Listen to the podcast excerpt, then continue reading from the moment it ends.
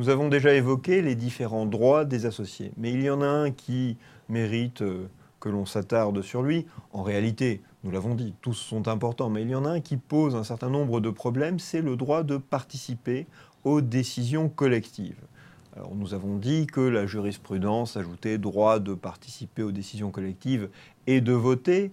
Euh, il y a un texte, l'article 1844 du Code civil, qui édicte le principe selon lequel tout associé a le droit de participer aux décisions collectives. Et le texte ajoute d'une manière qui aurait pu être plus claire, les statuts peuvent déroger aux dispositions des deux alinéas qui précèdent. Les alinéas qui précèdent sont relatifs au démembrement de propriété et à l'indivision sur droits sociaux. Cela veut dire qu'on ne peut pas du tout déroger à l'alinéa premier, on ne peut pas du tout déroger à la règle qui nous dit que tout associé a le droit de participer aux décisions collectives. Nous avons déjà expliqué la distinction entre participer aux décisions collectives et voter.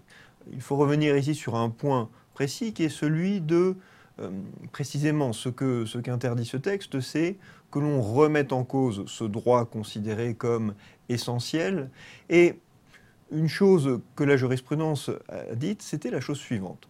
Même dans une hypothèse où les associés veulent lutter contre les conflits d'intérêts, et ça semble une démarche qui est une très bonne démarche, et on pourrait prévoir dans les statuts que eh les associés s'interdisent de voter sur certaines questions, la jurisprudence est venue nous dire qu'on ne pouvait pas remettre en cause le droit de vote des associés dans une hypothèse qui ne serait pas prévue par la loi. Donc il faut faire attention lorsque l'on prévoit des cas de suppression du droit de vote, des atteintes au droit de vote. Il faut faire attention puisque on ne peut pas porter atteinte au droit de vote dans une hypothèse qui n'est pas prévue par la loi.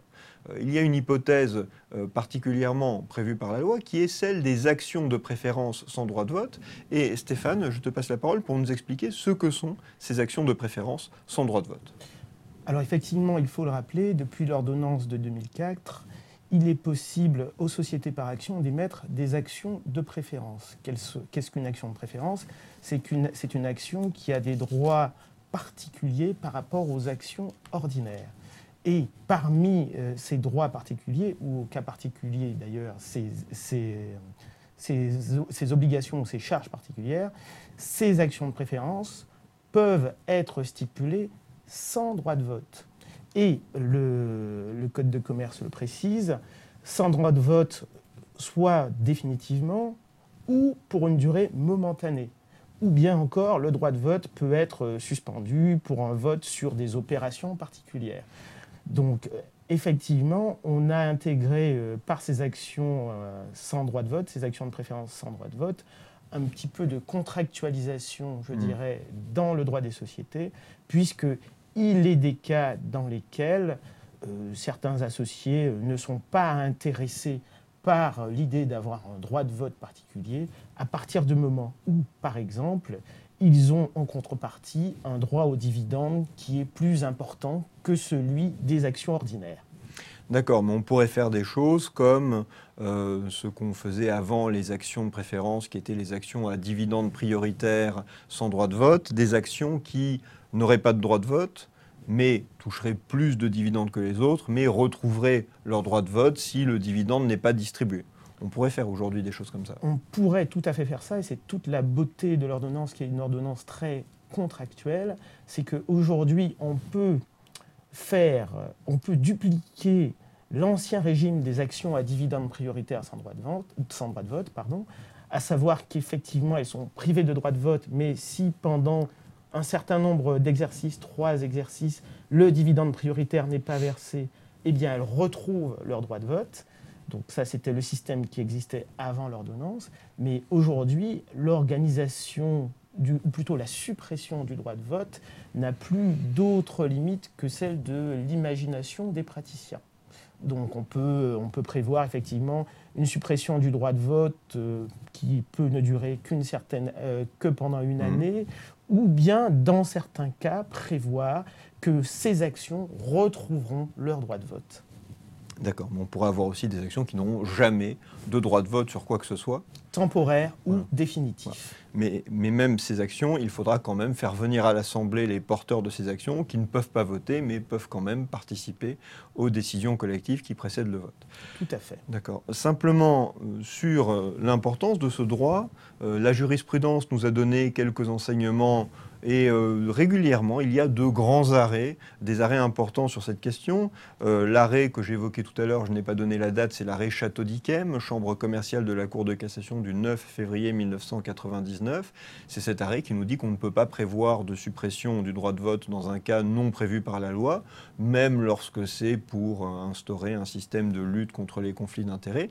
On peut toujours s'abstenir volontairement de voter, mais on ne peut pas priver un associé de son droit de vote.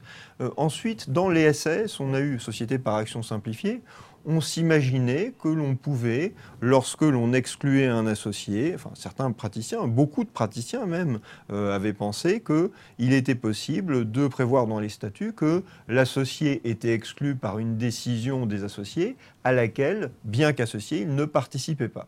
Et la Chambre commerciale de la Cour de cassation, un arrêt du 23 octobre 2007, un arrêt art et entreprise, vient nous dire que on ne peut pas empêcher cet associé de participer à la décision collective.